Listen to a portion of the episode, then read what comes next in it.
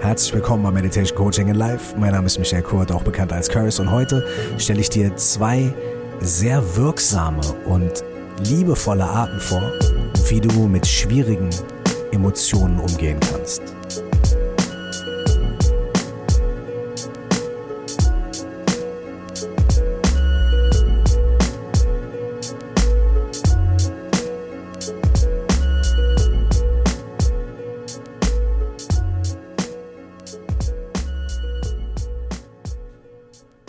Herzlich willkommen nochmal zu dieser neuen Folge von Meditation Coaching Alive. Eine Folge, die ich aufnehme, während ich gerade in so einer Art selbstverordnetem Retreat sitze. Das bedeutet nicht, dass ich in der Höhle im Himalaya bin, obwohl es wahrscheinlich sehr schön wäre, aber es wäre wahrscheinlich auch sehr kalt, sondern ich habe mich für ein paar Tage, ähm, ich habe es für ein paar Tage geschafft, was mir sehr schwer fällt, mich rauszunehmen aus dem täglichen Hustle und äh, ein paar Tage äh, an einen Ort zu gehen, wo in Anführungsstrichen eigentlich nichts Besonderes ist. Also es ist kein Retreat Center oder kein Meditations äh, ähm, Hotel oder sowas in der Richtung, sondern ähm, ich sitze einfach in einem Hotelzimmer und ähm, habe aber äh, dadurch, dass ich nicht in meinem normalen Umfeld bin, also nicht bei mir zu Hause bin, ähm, die äußeren Umstände ein kleines bisschen so gelegt, dass äh, ich ein bisschen mehr Ruhe habe und meine inneren Umstände sich dann vielleicht ein bisschen mehr entfalten können. Ja, also was ich damit meine ist, ähm, ich habe nicht das Rad neu erfunden und irgendwie den krassen Yoga-Urlaub gebucht, obwohl es wahrscheinlich sehr schön gewesen wäre, sondern ich habe einfach versucht, mich irgendwo an einen Ort zu setzen, wo ich ein kleines bisschen außerhalb meines Alltags bin, um ein bisschen den äußeren Raum anders zu gestalten, sodass der innere Raum sich auch ein kleines bisschen anders gestalten kann. Warum mache ich sowas? Ja, ich mache sowas, weil ich die Fantasie habe, dass wenn ich im Außen ein bisschen mehr Ruhe habe, wenn ich im Außen ein bisschen mehr Entspannung habe, wenn ich also zum Beispiel jetzt nur als ein Beispiel ähm, nicht äh, äh, auf die Straße gehe und sofort 20 Leuten begegne, die ich kenne. Oder wenn ich nicht jeden Morgen zu einer bestimmten Uhrzeit aufstehen muss, weil ich Termine habe. Oder und so weiter und so fort. Wenn die äußeren Umstände sich also ein bisschen entspannen, dann kann ich es schaffen, mich innerlich auch zu entspannen. Dann bekomme ich endlich meine Entspannung. Das ist natürlich auch meine Fantasie. So, ne?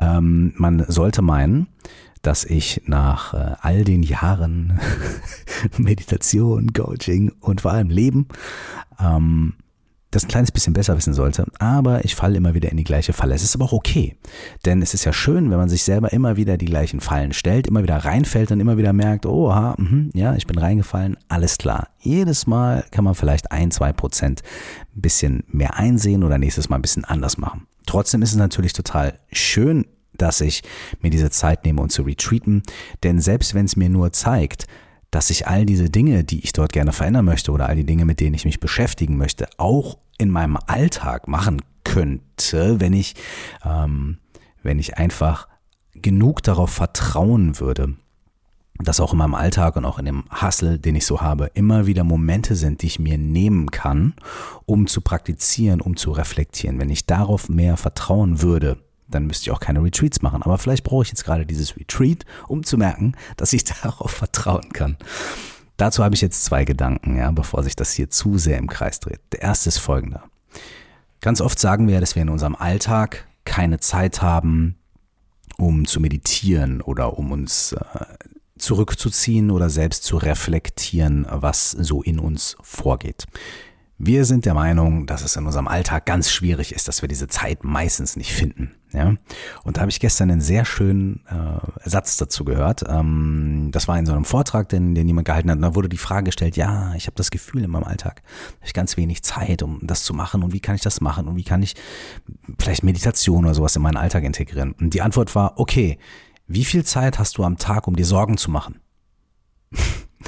Und die Person hat einfach gelacht, ja. Also damit war die Frage eigentlich beantwortet. Die Antwort war, wie viel Zeit hast du am Tag, um dir Sorgen zu machen?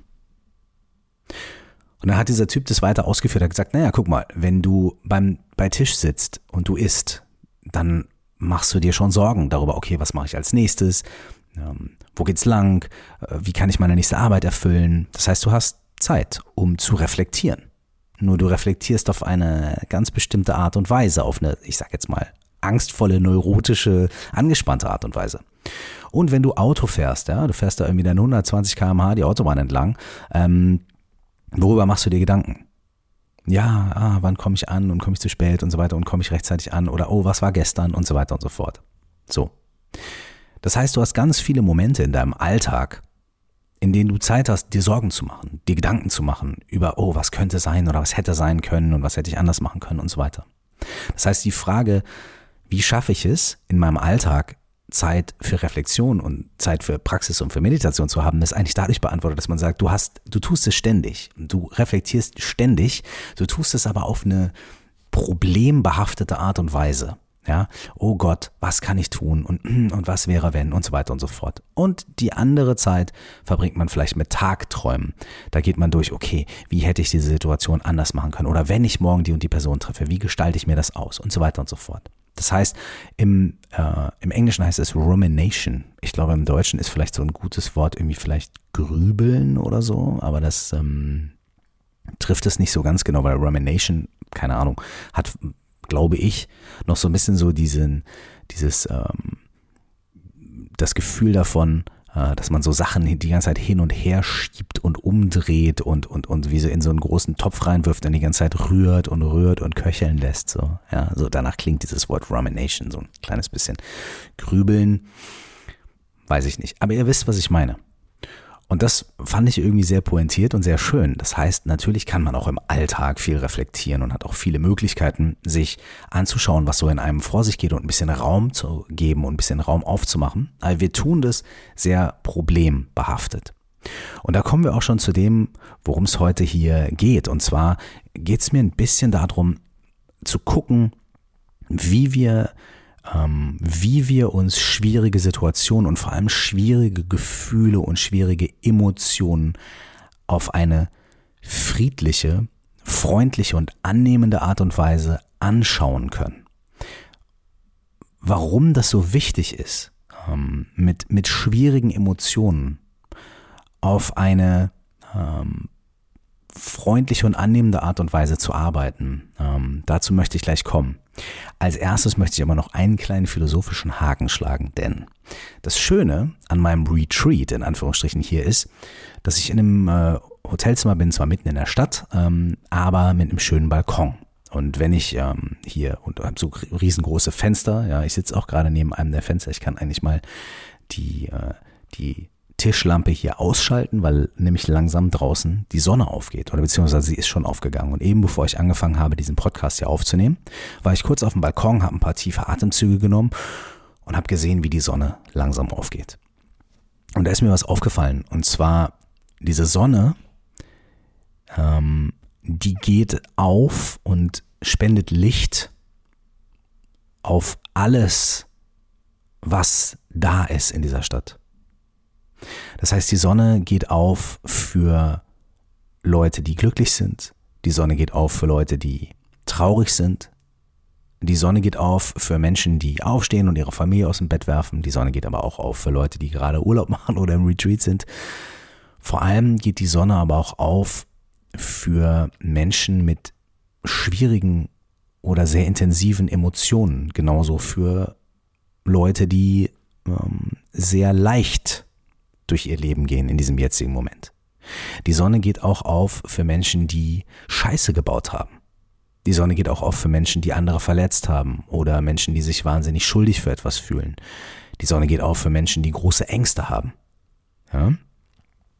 Ich sehe das jetzt einfach als Bild. Diese Sonne fragt nicht so sehr oder gar nicht. Die Sonne fragt nicht, ähm, hast du es verdient, dass ich aufgehe? Die Sonne fragt auch nicht, ähm, äh, ah, hast du Scheiße gebaut gestern? So äh, äh Nikolaus oder Weihnachtsmann und Knecht Ruprecht mäßig? Hast du, äh, hast du Mist gemacht? So, hast du es verdient, dass du schöne Geschenke kriegst? Sondern die Sonne sagt, hey, äh, ich gehe auf, ich mache das Licht an, ich erhelle den Tag, ich spende Wärme und Licht für alle Menschen, für alle Wesen, für alles Leben auf diesem Planeten. Die Sonne diskriminiert in gar keinster Art und Weise. Und genauso ist es auch mm, gar nicht mit Lebewesen oder so, sondern überhaupt mit dem, mit der Dunkelheit an sich.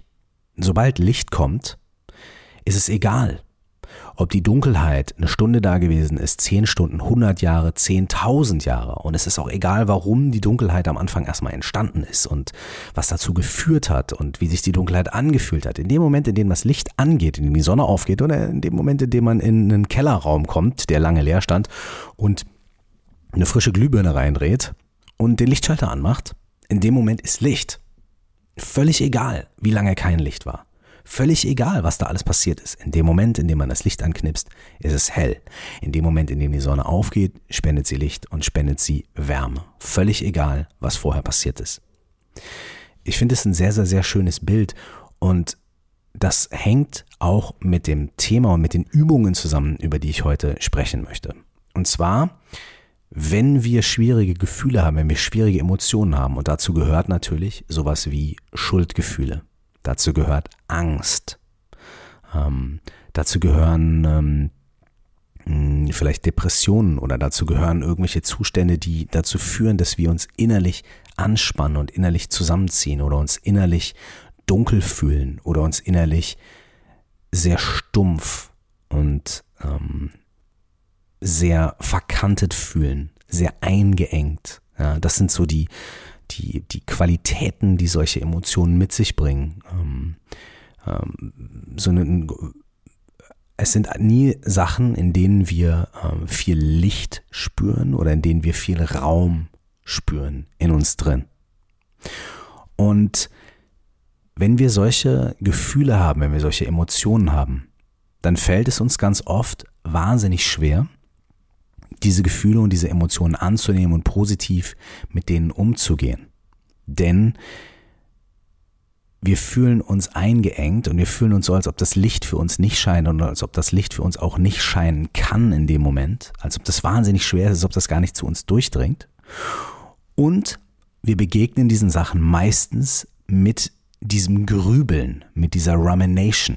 Das bedeutet, wir, wir merken, dass wir uns so fühlen und dann fangen wir an, dieses Gefühl immer wieder zu fühlen und dieses Gefühl uns immer wieder selbst zu reflektieren und darüber zu grübeln und damit irgendwie innerlich zu kämpfen und zu strugglen. Und dann fangen wir vielleicht an, uns dafür zu verurteilen. Dann wollen wir, vielleicht fangen wir damit an, wir wollen irgendwelche praktischen Lösungen finden, merken aber, dass das nicht so einfach ist, weil dieses Gefühl uns so schwer macht, dass wir gar nicht wirklich handeln können. Und so entsteht ein innerer Kreislauf, davon, dass wir dieses Gefühl immer wieder hervorrufen, immer wieder bestärken und immer wieder ähm, uns selbst nicht irgendwie damit annehmen können, sondern immer wieder das Gefühl haben, da ist was falsch, das funkt, wir sind falsch, wir haben was falsch gemacht oder wenn wir nichts falsch gemacht haben, dann haben wir äh, einfach die Art, wie wir fühlen oder dass wir so fühlen, ist irgendwie falsch und macht uns irgendwie nicht komplett und nicht ganz und es fällt uns wahnsinnig schwer. Und ich möchte hier einfach sagen und eine Möglichkeit vorstellen, damit umzugehen. Und zwar die Möglichkeit, damit umzugehen, als wären wir so eine aufgehende Sonne. Das Ganze ist natürlich nicht so einfach. Das hört sich jetzt schön und philosophisch an. Und deswegen würde ich gern zwei Methoden vorschlagen, die uns so ein bisschen zur Sonne werden lassen aber auf eine ganz konkrete Art und Weise. Wir müssen gar nicht so hochgreifen, im wahrsten Sinne des Wortes, wie die Sonne selbst, sondern wir können einfach ein anderes Bild nutzen, was sehr, sehr, sehr schön funktioniert. Also, nehmen wir uns mal an, ähm, wir fühlen uns sehr schuldig wegen irgendeiner Sache, die wir getan haben. Und äh, wir geißeln uns selbst und wir, wir, wir denken, wir sind nicht gut genug und wir drehen uns immer wieder im Kreis und wir können uns selbst nicht verzeihen und, und nicht nur die Tatsache, dass wir diesen Fehler begangen haben oder das, was wir vielleicht als Fehler ansehen, begangen haben, sondern auch die Tatsache, dass wir uns immer wieder da reinsteigern und immer nicht nur reinsteigern, sondern immer wieder das in unserem Kopf drehen, in unseren Gefühlen drehen, führt dazu, dass wir aus dieser Sache überhaupt nicht rauskommen. Okay, stellen wir uns jetzt einfach mal vor, äh, unsere beste Freundin oder unser bester Freund. Wenn wir mit diesen Gedanken, mit diesem Problem, mit diesem Schuldgefühl zu unserer besten Freundin gehen würden, wie würde diese beste Freundin reagieren? Würde die beste Freundin sagen, ja, du bist ein schlechter Mensch. ja, das hättest du nicht machen sollen. Also, da du das gemacht hast, äh, finde ich dich jetzt super scheiße. Oder drehen wir das Ganze doch mal um. Wie wäre es, wenn unsere beste Freundin zu uns kommen würde? und sagen würde so, hey, ich, ich habe einen Fehler gemacht und ich fühle mich unglaublich schuldig. Was würden wir machen? Wie würden wir dieser Person begegnen? Würden wir dieser Person erstmal mit krassen Verurteilungen begegnen? Würden wir dieser Person erstmal so begegnen, dass wir sofort sagen, okay, pass mal auf, du musst sofort fünf Schritte machen, was ist das erste und das zweite und das dritte? Oder würden wir vielleicht was ganz anderes tun? Würden wir vielleicht dieser Person, unserer besten Freundin, unserem besten Freund, erstmal Raum geben? Und erstmal ohne zu werten und ohne direkt was auflösen zu wollen, erstmal da sein einfach für diese Person. Wahrscheinlich ist es die letzte Option, wenn es wirklich eine gute Freundin, ein wirklich guter Freund ist, denn dann wissen wir, hey, ich liebe diese Person. Ich mag diese Person wahnsinnig gerne. Ich weiß, das ist ein guter Mensch. Ich weiß, das ist jemand mit Struggles, aber auch einfach jemand, der schön ist und der, der, der wundervoll ist und der mir ganz viel gegeben hat und auch anderen Menschen ganz viel gibt. Und hey, ich glaube, ähm, diese Person hat es verdient, jetzt erstmal durchzuatmen oder erstmal, dass ich mir das anhöre oder anschaue oder einfach erstmal für die Person da bin, ohne direkt zu werten und ohne direkt irgendwas machen zu wollen. Wir würden wahrscheinlich erstmal Raum geben für die Person, einen inneren Raum. Und diese Person vielleicht auch trotzdem genauso annehmen, egal was sie uns da gerade erzählt hat. Vielleicht würden wir dann irgendwann im vierten, fünften, sechsten Schritt auch unsere Meinung sagen, aber erstmal würden wir dieser Person auf eine sehr offene und wertschätzende Art und Weise begegnen. Und was wäre, wenn wir dieselbe Liebe und dieselbe Offenheit auch auf uns selbst anwenden könnten? Was wäre, wenn das, was unsere beste Freundin oder vielleicht sogar ein anderer Mensch, der noch nicht mal unser bester Kumpel ist, sondern ein anderer Mensch, von dem wir einfach sehen, diesen Menschen plagt etwas. Dieser Mensch ist traurig, ist depressiv, ist ängstlich, ähm, hat Schuldgefühle und kommt irgendwie zu uns und sagt, darf ich vielleicht mal mit dir reden?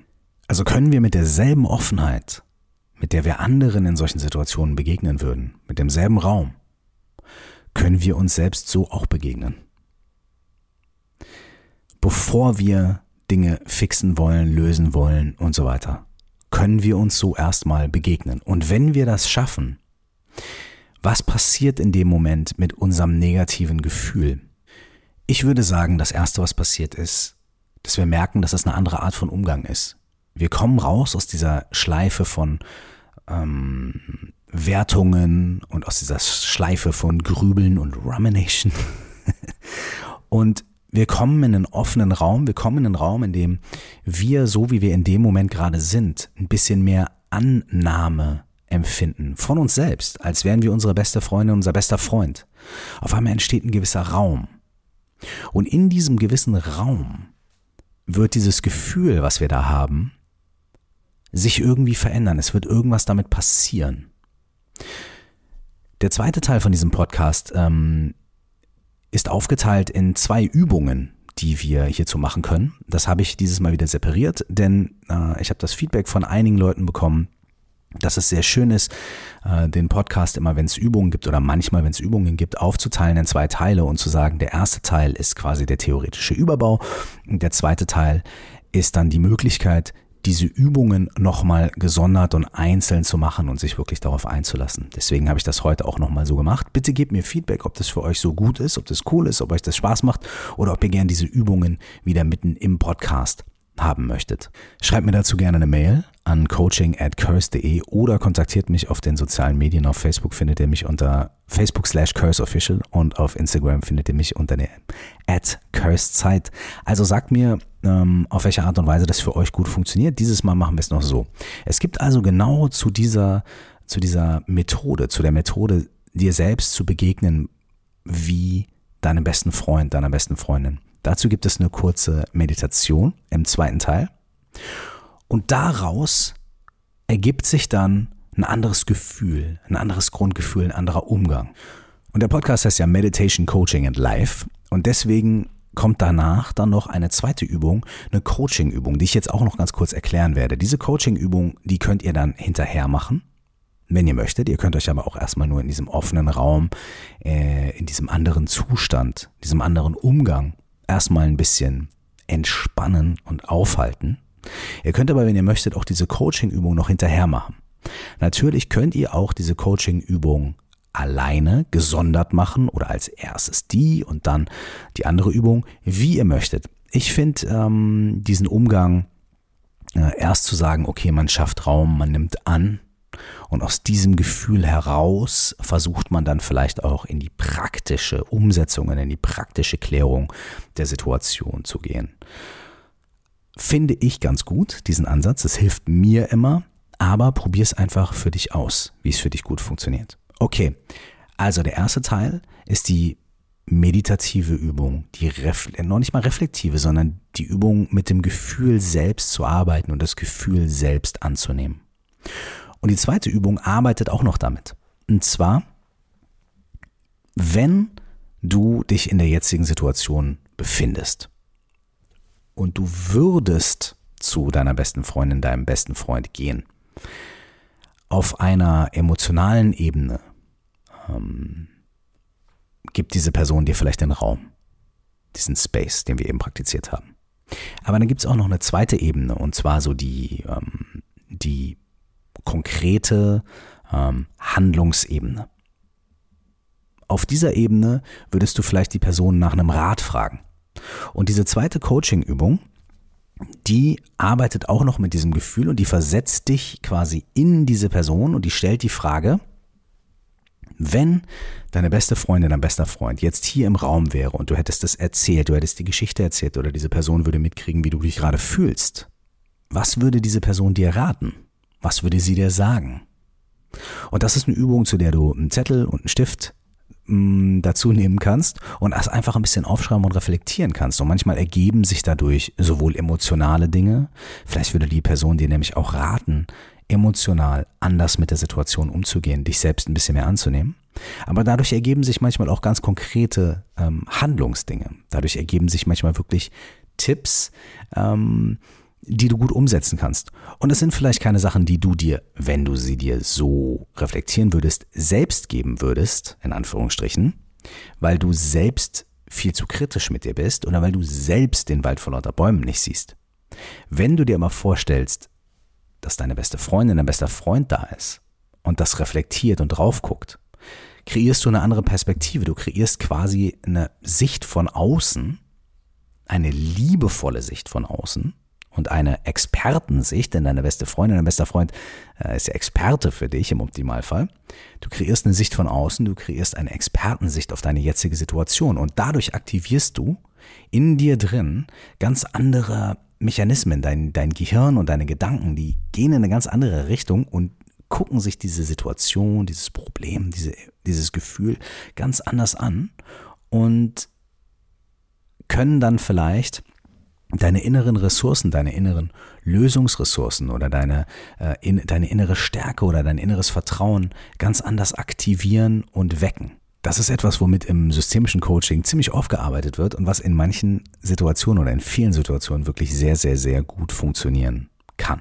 Es ist was anderes, als zu sagen, na guck doch mal von der anderen Perspektive oder guck doch mal von außen oder so. Das ist nicht so simplistisch sondern da sind schon mehrere Faktoren drin, ähm, die dazu beitragen, dass diese Art von Übung so gut funktioniert. Wenn du möchtest, probier das einfach mal aus.